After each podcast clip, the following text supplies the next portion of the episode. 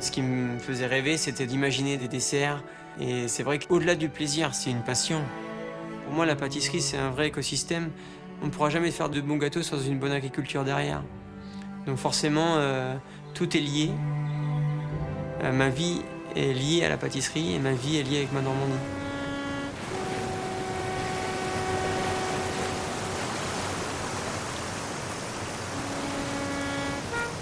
Au début des années 2000 aux États-Unis, des horticulteurs passionnés ont entrepris de jouer avec la génétique explosive des piments des Caraïbes.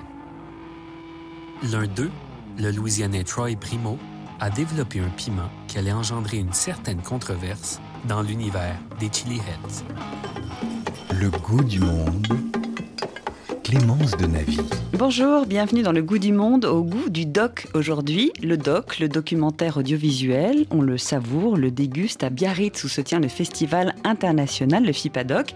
200 films à peu près programmés cette année, l'Ukraine à l'honneur et puis le lancement de l'année du documentaire avec une sélection qui forcément nous emporte ici dans le goût du monde puisqu'elle s'appelle Goût du doc tout simplement, autour du goût de l'alimentation et du bien manger. Bonjour Anne Georget. Bonjour. Vous êtes euh, réalisatrice, auteur de nombreux documentaires, dont Des vaccins et des hommes, sortis en 2022, Cholestérol, le Grand Bluff ou encore Festin imaginaire, et donc la présidente du festival du FIPADOC. Est-ce vous d'ailleurs qui êtes à l'origine de ce goût du doc, de cette sélection-là?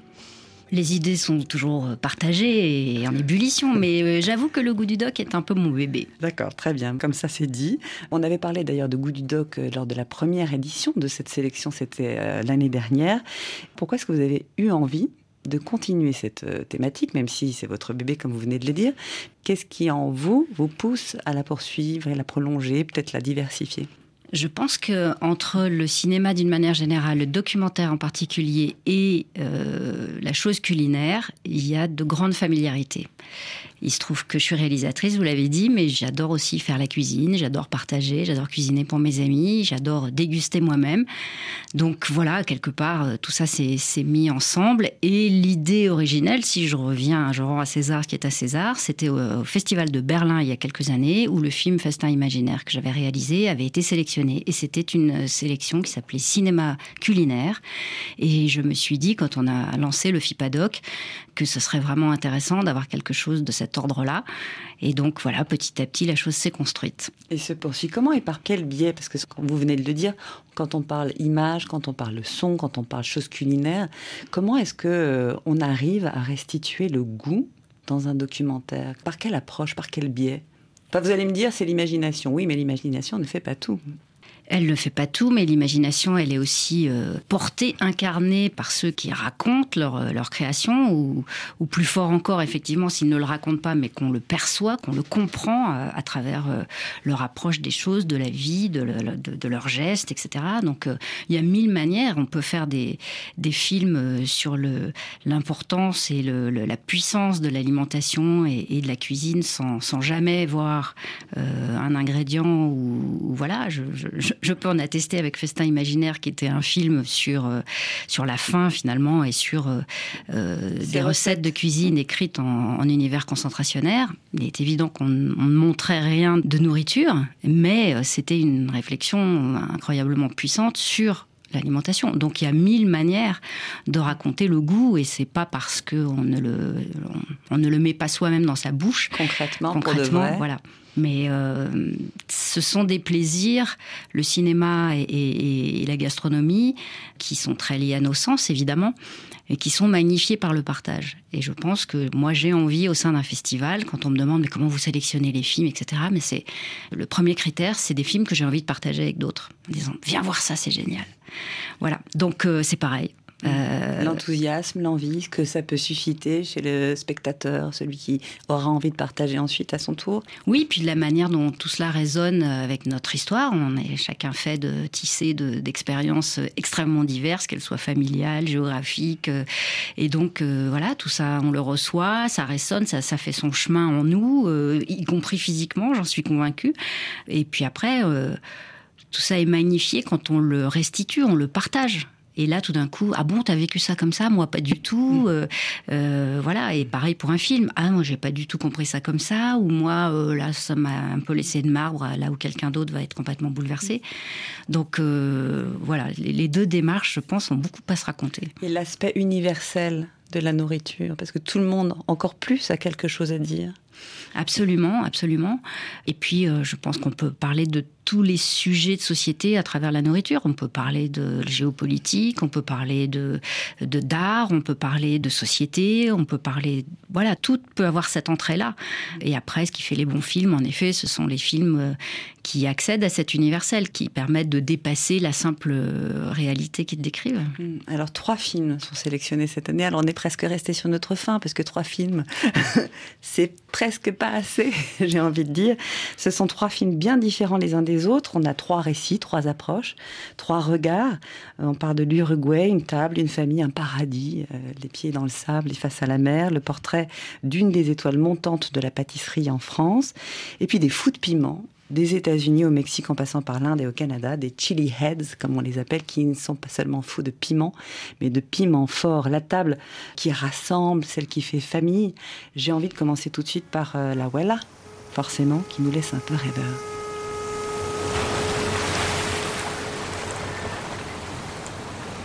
Con Guzmán siempre quisimos hacer restaurantes en la playa. Y la playa es la playa.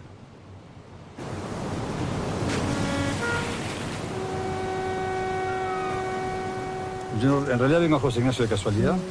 No tenía plata, no tenía profesión, Alors on entend les, premières secondes du film, donc la mère évidemment, et puis euh, deux des trois protagonistes de cette histoire, euh, qui sont deux amis, euh, dont l'un raconte que en fait il a ses parents vivaient déjà ici et qu'il est resté attaché, qu'il a fait le tour du monde pour découvrir l'endroit qui serait son paradis. Il est rentré chez lui et s'est rendu compte qu'en fait il allait revenir pour rester et mourir dans cet endroit. Alors la Wella, racontez-nous un petit peu cette histoire et en quoi est-ce qu'elle vous a plu? J'allais dire qu'elle m'a plu dans sa simplicité. On est à des années-lumière, des palaces, des grandes tables euh, où le moindre pli sur la nappe euh, est effacé, euh, où c'est des assiettes très très compliquées, etc. Là, on est dans une sorte de simplicité mais dans laquelle on a envie de plonger instantanément. Pas seulement parce qu'effectivement c'est au bord de, la plage et, sans doute qu'il y fait bon et qu'en plein hiver à Paris on, a bien envie de ça aussi, mais surtout dans la manière dont ils racontent à quel point toutes ces propositions qu'ils font euh, euh, dans le restaurant sont liées qui a un souvenir d'enfance, qui a un souvenir de lieu, et, voilà. Et du coup, on va chercher le meilleur ingrédient local, évidemment, ça va sans dire. Les poissons, ils sautent directement. ça de... va sans dire, mais jusqu'à très récemment, euh, ça n'allait pas sans dire. C'est vrai, mais c'est une telle évidence. Donc là, voilà, le, restaurant, il est pieds dans l'eau, donc ça sort de la barque qui est en face. C'est le menu d'ailleurs, c'est la pêche du jour. C'est ça. cuidamos el producto que, te, que, no, que, nos trae el proveedor. Coseche esto fresco. Mira, pesqué este en este momento. Y eso es lo que va a haber ese día en la carta. Et ça sort directement sur le grill. Euh, le gazpacho, ben, c'est le gazpacho de l'enfance. Euh, voilà, toutes les propositions, y compris quand elles viennent euh, d'ailleurs, comme les sushis, etc., mais qui trouvent leur chemin dans l'atmosphère de ce restaurant avec une envie, là, je crois aussi très fort de se dire, euh, euh, j'ai envie de partager ça avec les amis, quoi. Et puis évidemment, le cercle des amis euh, s'élargit petit à petit pour euh, jusqu'à attirer des foules qui deviennent problématiques d'ailleurs. Oui, qui a été vraiment au pic. Enfin, pendant le documentaire, c'est expliqué qu'il y a un moment où il y a eu une folie. Euh, ils, ont, ils se sont réveillés un matin, la, plage était bondée de monde. C'est ça. il, a fallu. ils auraient pu faire 1500 couverts. Enfin, ça devenait. Là, là, ils se sont arrêtés. Au début, ils étaient contents. Ça marche, ça marche. 500, 700, 1000, etc. Et puis ils se sont perdus. Et puis, et puis à un moment donné, ils ont dit stop quoi. Euh, on marche sur la tête. Et, et voilà, ils sont revenus à quelque chose de, la philosophie de départ euh, qui est complètement entraînante. Et, j'avoue avoir eu une espèce de jalousie de réalisatrice en me disant Mais ils ont dû prendre un, tel pied à faire ce film, et ça a dû être extraordinaire, quoi. Parce que justement, ils arrivent tellement bien à rendre la simplicité du partage et encore une fois, là, vraiment la, puissance de tout ce que ça, ça charrie. et on peut goûter aussi. Les, images sont incroyables. Les télines sur le grill, tout de suite, on y est. On n'a pas besoin de voyager pendant des heures, on y est. Vous venez de dire quelque chose d'important c'est le documentaire qui inscrit toute cette histoire dans une temporalité. Et là, on est sur 40 ans de vie de ce restaurant. Ça, c'est la marque aussi du documentaire? Si on devait l'opposer ou la comparer à la fiction, parce que là, on a des photos d'il y a 40 ans et des photos d'aujourd'hui. Donc on voit comment ça a évolué. Je ne crois pas que ce soit tellement le, facteur temps qui oppose le documentaire et la fiction, et qui d'ailleurs se nourrissent l'une oui, l'autre. Après, je pense que chacun, selon ses spécialités, les fictions sont complètement nourries du réel, et il y a du réel, des, des, docs qui empruntent complètement à, de la grammaire du cinéma de fiction. Mais je pense que cette épaisseur du temps, c'est en tout cas vraiment clairement ce qui différencie le documentaire de l'actualité et du reportage. Euh, là, on est effectivement plus dans le laisser le temps au temps. Euh, voilà, c'est plus dans cette, dans cette dimension-là. C'est vrai que c'est formidable, moi j'adore. en tout cas, il y a un grand sourire sur votre visage. On va parler de ce gazpacho quand même, hein. l'écouter un tout petit peu. Ça, c'est un souvenir de l'un des trois fondateurs, mais un souvenir, c'est une, c'est une empreinte indélébile. Le gazpacho es una, una síntesis de, de, de muchas cosas que pasan ahí para pensar el menú. Originalmente es, de, es algo muy sentido en la familia de Martín. Cada vez que aparece una española me dice, uy, no, es como los italianos la pasta, que te van a hacer mil críticas al gazpacho. Un souvenir incontrôlable. La Wella, c'est une famille au sens propre, puisqu'il y a une famille qui s'est créée dans la famille. Une chef qui est devenue euh, la mère de la chef aujourd'hui. On est vraiment dans des complicités. C'est une famille, une amitié. C'est tout ça, quoi. Ça fait famille. Oui, ça, je pense qu'après, il y, a des sortes de magie de rencontres que la vie nous réserve et ça marche pas à tous les coups, ça marche pas comme ça. Et ça veut pas dire que s'il n'y a pas ça, ça ne sera pas réussi. Tout à fait être réussi avec d'autres ingrédients, si je puis dire. Mais, mais c'est vrai que là, voilà, je, vais dire qu'ils ont poussé très loin la complicité, sans s'y perdre d'ailleurs, parce qu'on peut aussi se fâcher quand on est à ce point proche, y compris dans le, dans le travail. Ils ont l'intention de pousser encore plus loin, puisqu'ils ont déjà prévu pour les futures générations. Ils sont en train de former le palais des futures génération un coup de gâteau volcan incroyable, à la douceur de lait et à la glace banane. et on entend les enfants d'ailleurs dans le documentaire dire ah, Qu'est-ce que tu veux manger euh, le, gâteau de la. Ah, bah très bien. on le sait que c'est ça. L'idée, c'est la pérennité de ce lieu, en fait, que ça reste un paradis, parce que le sous-titre de la c'est une histoire de paradis. Mais je crois que tous ces petits-enfants qui seront venus euh, pendant des années, euh, de, j'imagine, avec une sorte de rituel euh, qui sera propre à leur famille, est-ce que c'est le samedi, est-ce que c'est le dimanche, est-ce que c'est... Voilà, ils auront envie de reproduire ça. Je, prends quasiment le pari. Donc, si les fondamentaux restent là, c'est-à-dire si justement ils ne se sont pas laissés tourner la tête par le succès, tout va bien. C'est un restaurant rare en définitive. Je sais pas. En tout cas, peut-être que ce paradis restera justement isolé. C'est un conteur qui a réalisé ce documentaire italo-américain, connu pour raconter des contes et des légendes. Et ce qui est intéressant aussi, c'est que dès qu'on sait ça, on réalise qu'au tout début du documentaire, il y a une énigme sur le nom de la Wella. Et il y a quelqu'un qui révèle cette énigme, c'est inscrit derrière un tableau. Je vous propose d'écouter. De todas maneras, insisto, para mí todos los cuadros de Figari tienen algo muy afectivo. ¿Afectivo en qué sentido? Cálidos, humanos. Si te puedes acercar con el zoom, te muestro atrás, acá, la huella. Cette trace, la huella en français ça veut dire la trace, et on a vraiment l'impression d'être entré dans un univers un peu à part dont on va refermer, euh, recacher le tableau et récupérer les clés euh, après tout ça. Alors ça, c'était pour le premier documentaire. Il y en a deux autres. J'ai envie de parler d'esthétique, peut-être, de, de, pâtisserie éventuellement, parce qu'on est dans un univers euh, toujours de restaurant, mais complètement différent également. C'est l'épisode 1 d'une série sur le monde pâtissier avec Maxime Frédéric, qui est aujourd'hui donc le chef pâtissier du Cheval Blanc à Paris, donc le restaurant au restaurant de la Samaritaine. Ce film, c'était une évidence que de le sélectionner? Alors moi, par goût, je suis pas très bec sucré, comme on dit, mais je dois dire qu'il m'a complètement envoûté et que je n'avais qu'une envie, c'était de mettre mon doigt dans la crème et de le lécher. Et, vraiment, il n'arrête pas d'invoquer sa grand-mère, sa Normandie natale. Donc évidemment, il travaille infiniment euh, tous ces ingrédients, le beurre, les œufs, la crème, etc., etc. Mais c'est pas une tarte à la crème. C'est-à-dire que c'est vraiment, on sent que ça l'habite terriblement, au point que vraiment, moi, en regardant, j'avais envie de, de, passer mon doigt sur l'écran et de, de, de, lécher, et, c'était direct retour à l'enfance. Quelque chose de ouaté, quelque chose de, de, soyeux, de, euh, et c'est vrai que j'aime bien faire la cuisine, etc. Je suis nulle en pâtisserie parce qu'il y a, je crois, en, en, cuisine aussi, bien sûr, mais une, une implacable précision en pâtisserie, qui moi m'effraie me, et, me, et me laisse à distance. Et je dois dire qu'il arrive à faire passer cette incroyable technicité qui est la sienne.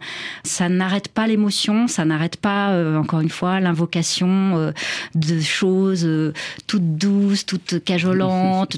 et ça, c'est super chouette. Hmm, on est d'accord.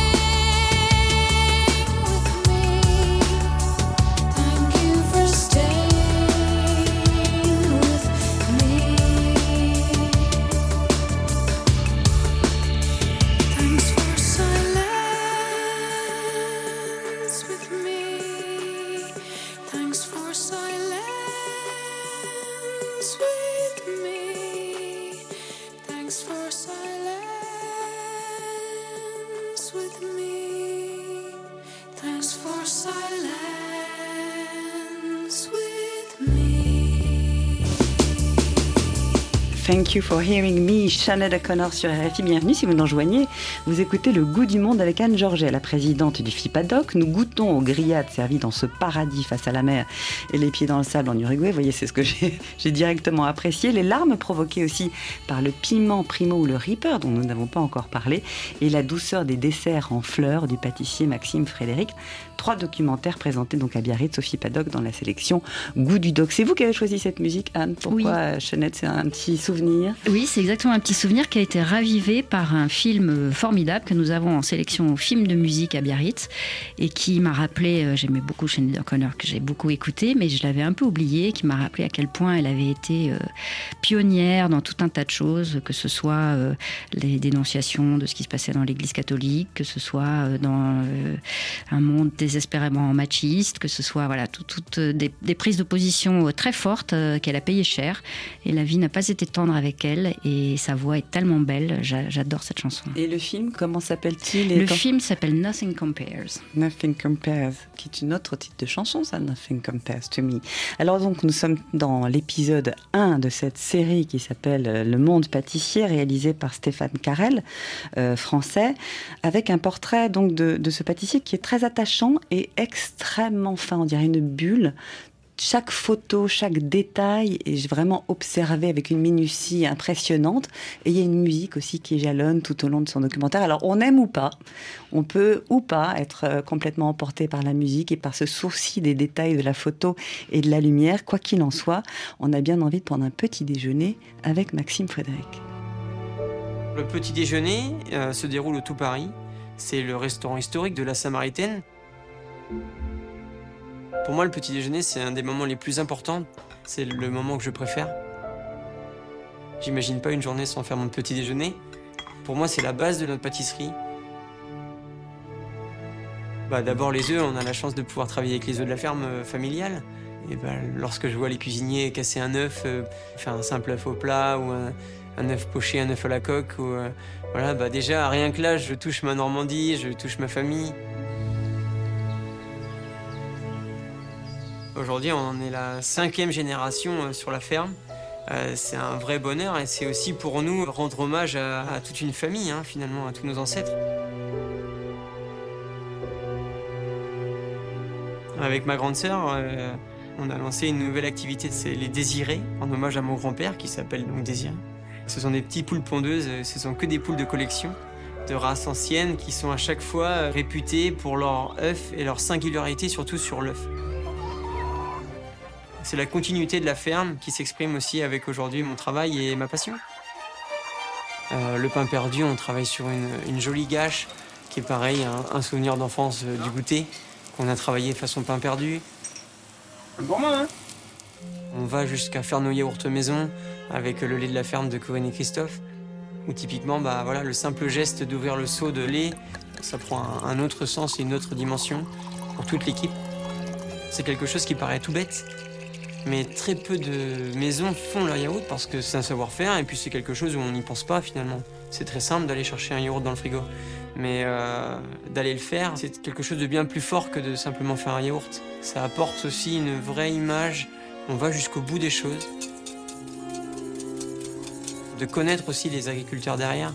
Finalement, il y a tout un, joli ensemble, un écosystème euh, qui se met en place et qui fait aussi euh, plonger dans un univers familial.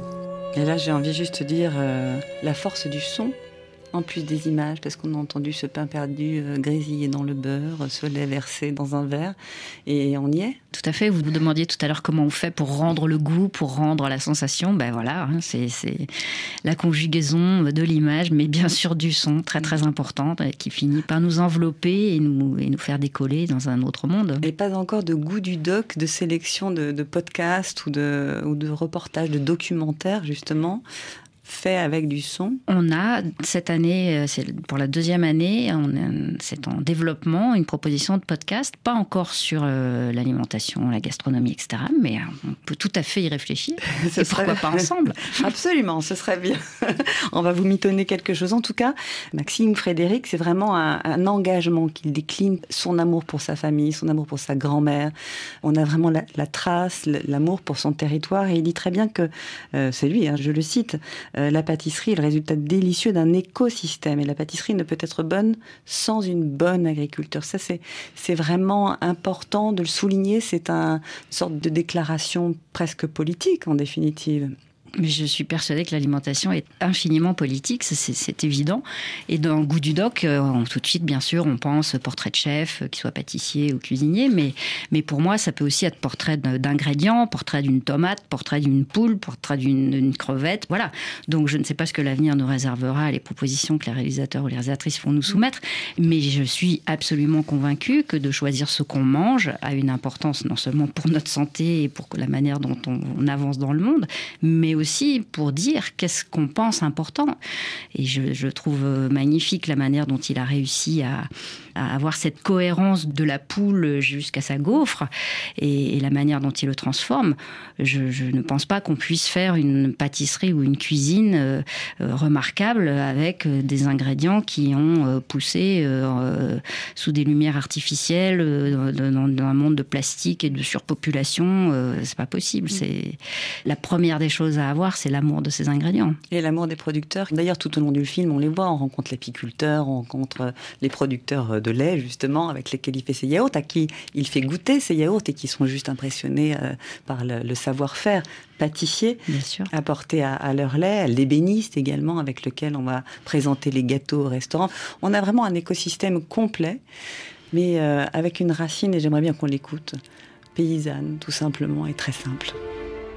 Pour moi, la pâtisserie et la boulangerie est venue d'une manière très naturelle. Euh, dans la famille, euh, la gastronomie et préparer des bons plats et des bonnes pâtisseries, des bons gâteaux, euh, c'est la base. C'est la base d'une éducation simple et, un peu paysanne aussi.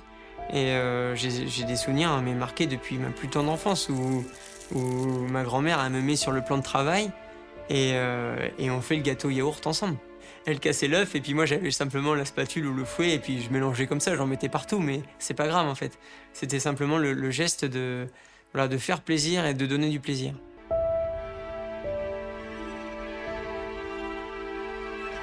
Le dessert au pain chaud, c'est le dessert un peu expérience de la cuisine boulangère. L'idée de ce dessert, c'est d'être croqué dans une tartine de pain, de beurre et de miel. Sauf que l'on va avoir l'expérience un peu plus euh, légère et gastronomique. Donc on va avoir ce soufflé au pain chaud, donc cette mie de pain et cette croûte de pain tout en légèreté. On va arroser avec le miel de sarrasin et on a cette glace au beurre qui va se déposer dessus. Donc le côté émotionnel arrive parce qu'on a de la chaleur par le soufflé, le, sucre arrive, mais par le miel. Et cette glace au beurre qui va apporter aussi beaucoup de fraîcheur, de rondeur et l'émotion de la tartine de pain et du beurre. La fleur est présente dans les pâtisseries simplement parce que c'est la nature qui s'exprime. Ma mamie s'appelle Rose. À chaque fois que je, vais la voir, je lui offre une rose. Et après, quand j'ai commencé à travailler le premier dessert à l'assiette, je me suis dit, mais qu'est-ce que, où je vais aller chercher mon inspiration? Et naturellement, j'ai fait une fleur. Aujourd'hui, elle me suit, euh, elle s'habille d'agrumes, elle s'habille de fruits rouges, elle s'habille de chocolat.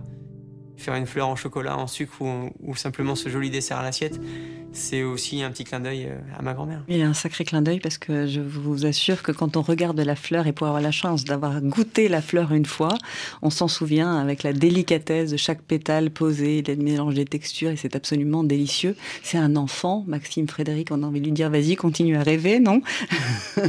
Oui, oui, on a envie de lui dire euh, grandis pas, reste dans l'émerveillement de, de, tout ce qui t'a construit, etc. Mais je pense qu'il a tellement de talent que, y compris ses expériences de jeune adulte, euh, vont le pousser encore plus loin avec cette base tellement forte. Et de jeunes collégiens aussi, parce qu'il raconte, et c'est très drôle, qu'il faisait déjà des gâteaux qu'il emportait à l'école dans son cartable et qu'il partageait. Le partage, il est assez fondamental aussi, autant dans le premier euh, film, évidemment, La Huelva, que, dans celui-ci, où son équipe est très importante aussi. Le partage avec les gens avec lesquels il travaille, les producteurs, mais l'équipe. Ça, c'est un sel commun au goût et à la restauration Ah oui, je crois que on ne peut pas faire les choses de manière égoïste. Ça n'aurait aucun sens et je pense que ça n'aurait, euh, ça décollerait pas. Quoi. Ça serait froid, ce serait peut-être d'une très très haute technicité, mais, mais je ne peux pas imaginer que des chefs soient, soient talentueux sans avoir ce désir de partage et de, de, considérer l'autre, pas d'être tourné vers son nombril quand ils conçoivent euh, que ce soit un dessert ou un, ou un plat. Je pense que cette idée de dire oui, je vais leur faire ressentir ça, je vais leur faire euh, vibrer de telle et telle manière, c'est comme pour un cinéaste. Un cinéaste qui s'occupe que de son nombril, euh, ça, ça s'arrête assez vite. Quoi. En tout cas, ce n'est pas le premier film de la sélection. L'année dernière déjà, on était dans une famille avec euh, de portraits de, euh, de chefs cuisiniers, avec, euh, on assistait à la technicité, justement, avec les producteurs, enfin, tout cet écosystème également. Il avait plu. Je pensais à Arsac, l'espagnol. Tous les films de l'année dernière ont plu. Il y avait Arsac, il y avait un film sur le sel de Guérande qui était magnifique, Guérande ou la beauté du monde. il y avait un film formidable sur un chef coréen qui est décédé depuis malheureusement, qui s'appelait The Wandering Chef. C'est des propositions qui ont vraiment bien plu. L'année dernière, heureusement, on oublie vite les très mauvais souvenirs. On est, le festival s'est tenu, on était au pic d'Omicron.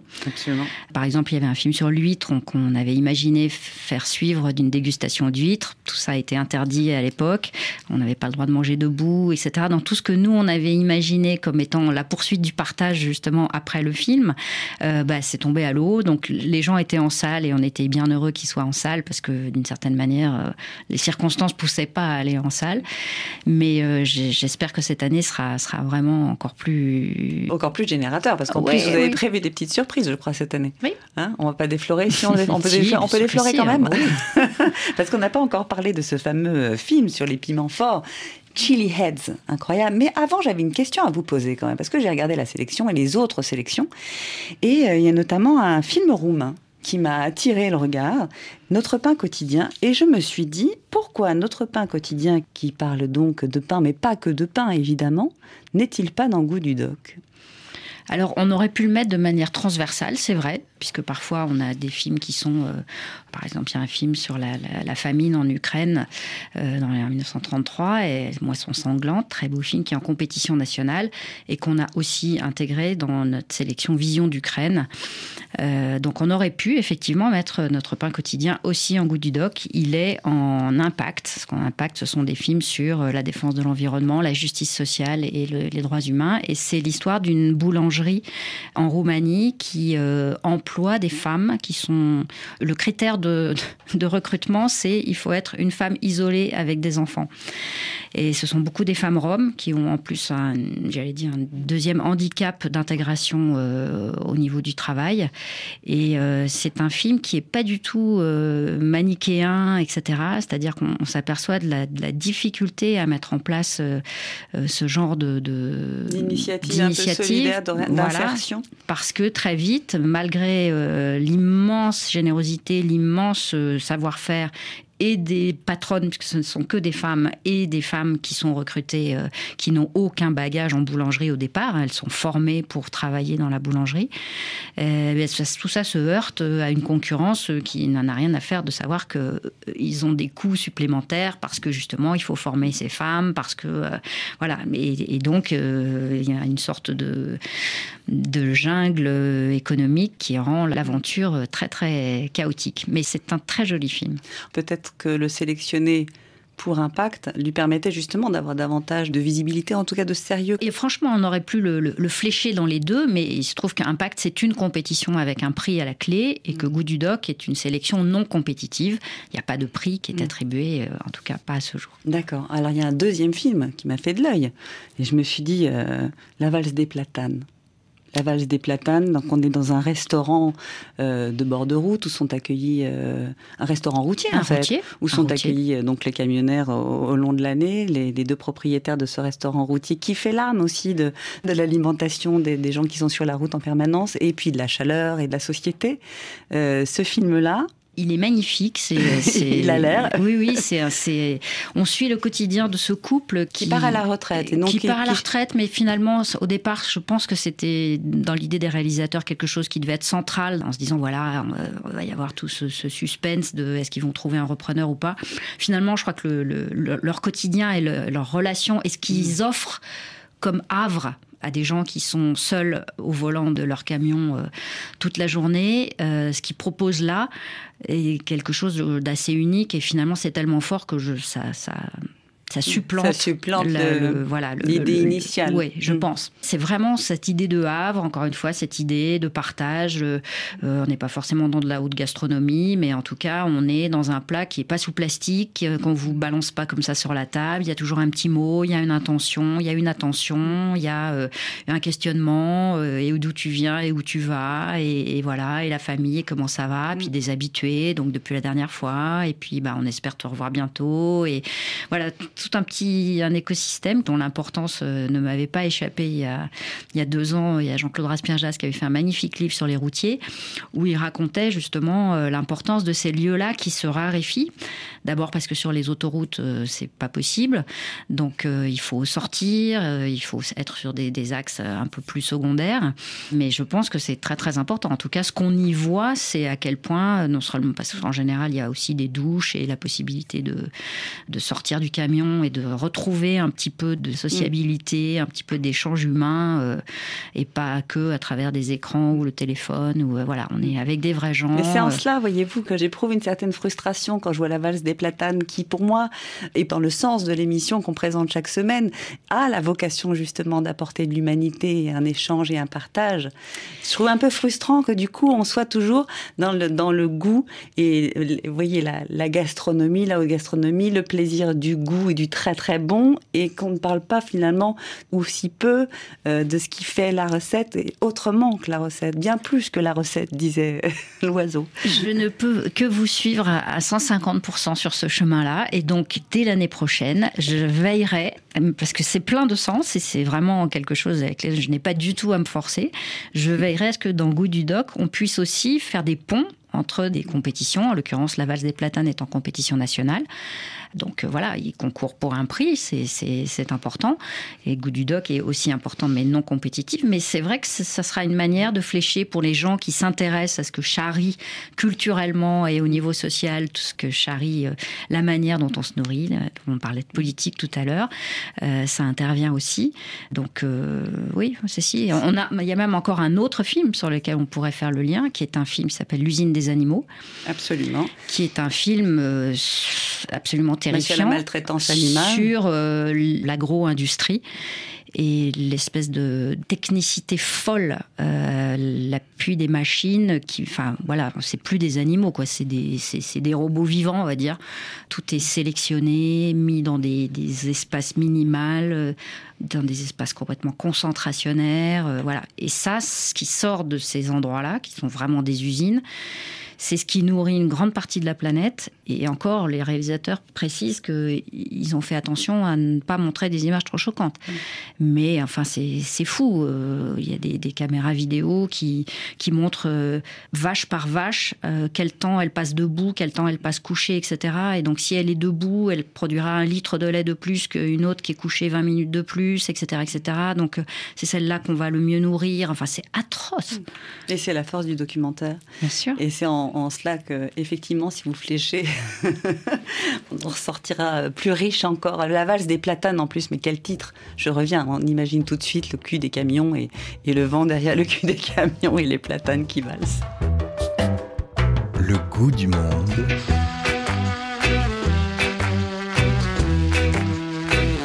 Clémence de Naville.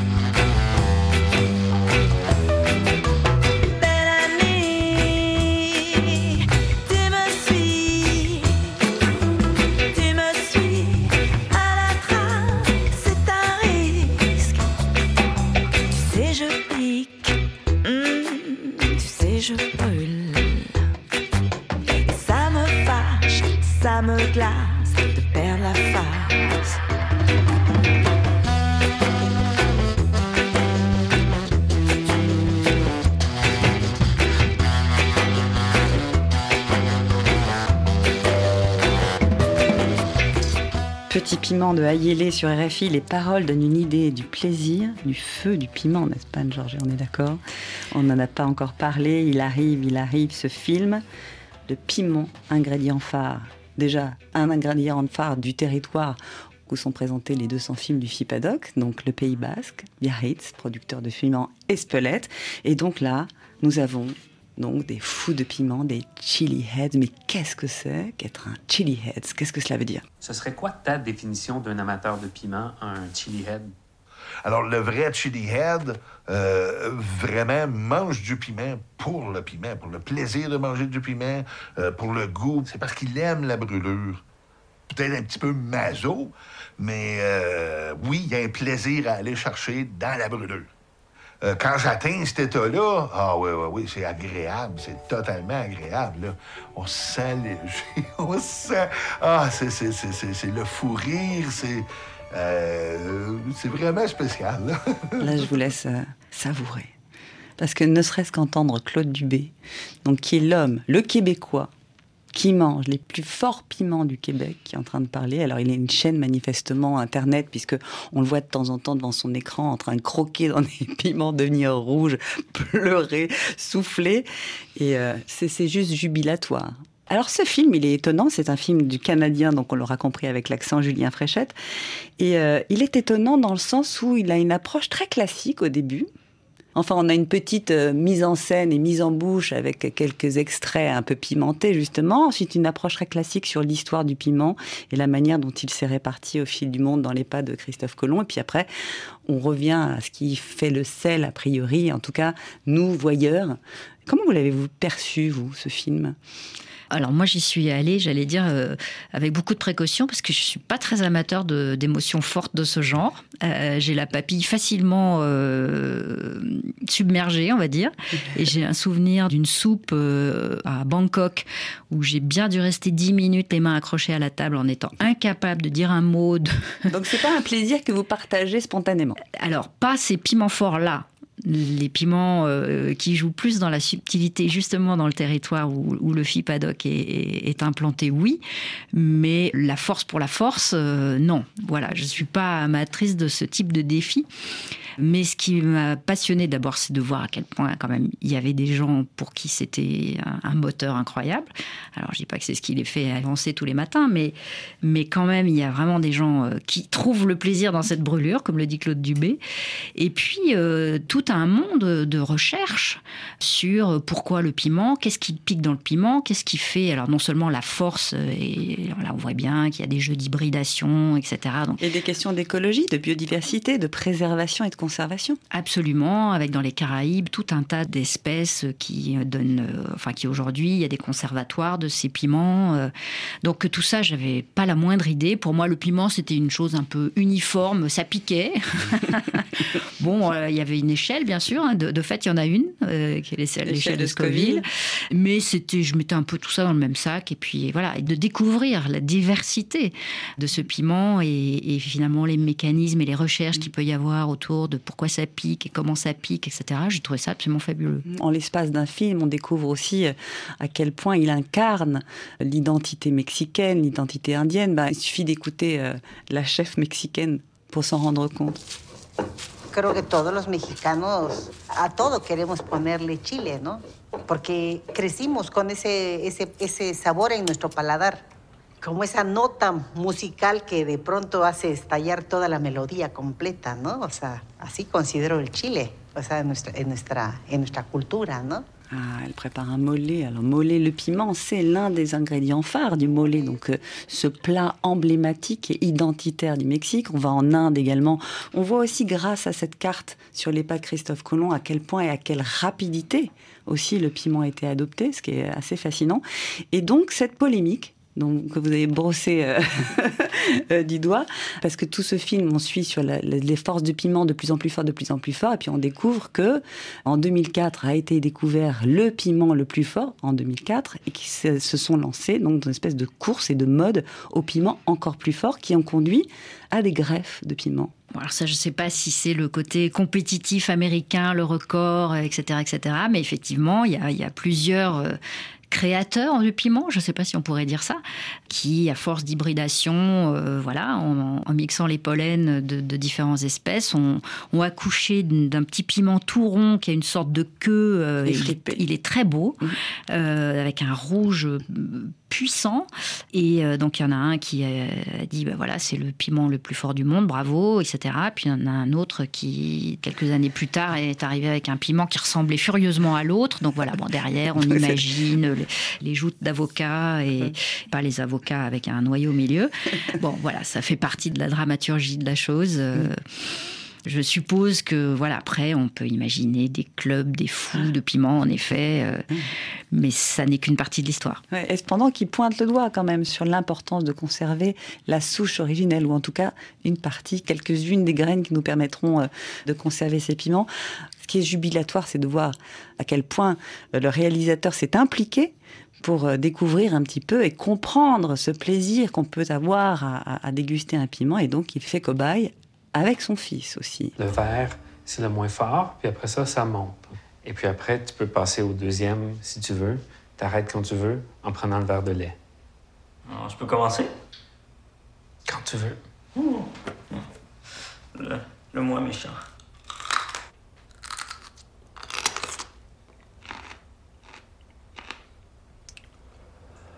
Pleasure and pain are very closely linked. Both of them activate opioids in the brain, and opioids are the substrate of reward. Un des plus gros résultats, c'est vraiment la stratégie utilisée par le participant pour passer à travers l'expérience. Claude, lui, c'est le contrôle. Il prend le contrôle de son expérience. C'est comme un athlète de haut niveau qui est prêt à tout.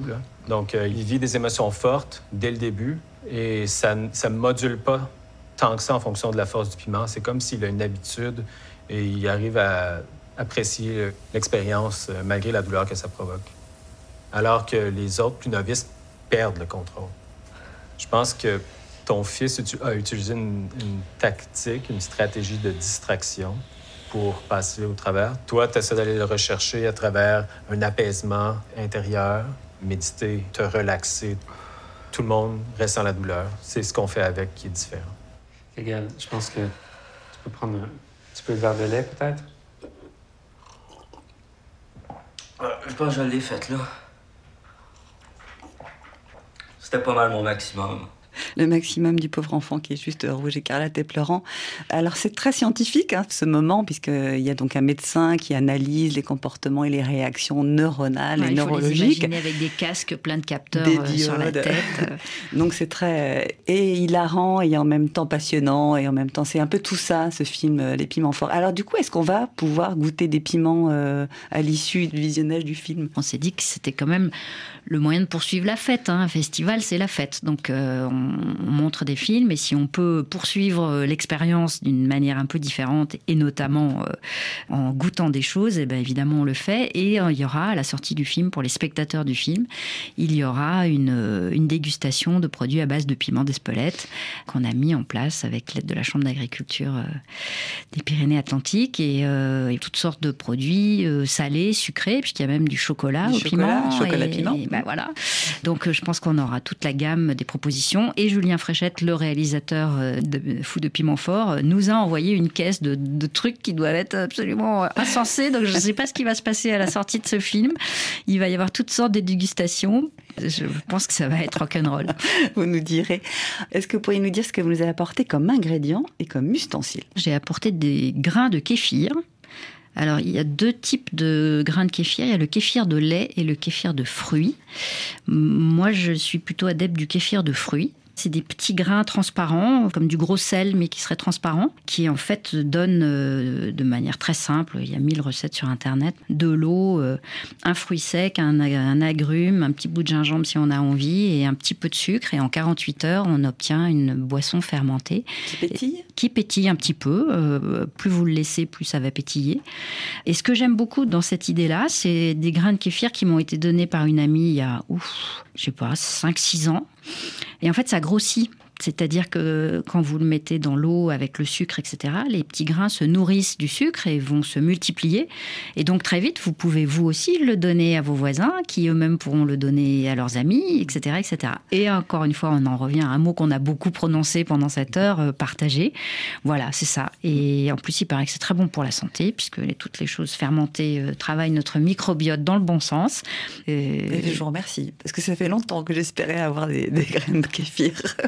Merci beaucoup. Et alors, il y a quelque chose, pour le coup, qui supprime tout oxygène dans vos bocaux. C'est euh, un monsieur qui a inventé un truc qu'il a appelé Bock-up. C'est une petite cloche, euh, c'est biosourcé, donc c'est fait à base de recyclage, de tapis de sol, de tapis de yoga, euh, deux petits joints, des deux cloches qu'on met sur des bocaux et avec une pompe qui enlève l'air, vous transformez n'importe quel bocal qu'il y a eu avant de la confiture ou des cornichons en un contenant en verre dans lequel vous avez fait le vide. Donc vous pouvez garder euh, vos aliments euh, beaucoup plus longtemps. Donc ça évite le gaspillage, etc. Moi j'adore on opte. Donc ce sera sur la page du Goût du Monde. Merci Anne. Merci, à vous. Merci beaucoup. Vive le documentaire, vive le FIPADOC. Les liens vers le festival, les sélections, les infos sont sur la page de l'émission. Si vous en avez vu des documentaires et aimé, racontez-nous, glissez-nous vos impressions et vos idées sur les réseaux sociaux, celui que vous préférez. Je ne vous donne pas d'indication particulière. Merci à Cécile Benici qui a réalisé et mis en de cette émission. On vous dit à la semaine prochaine.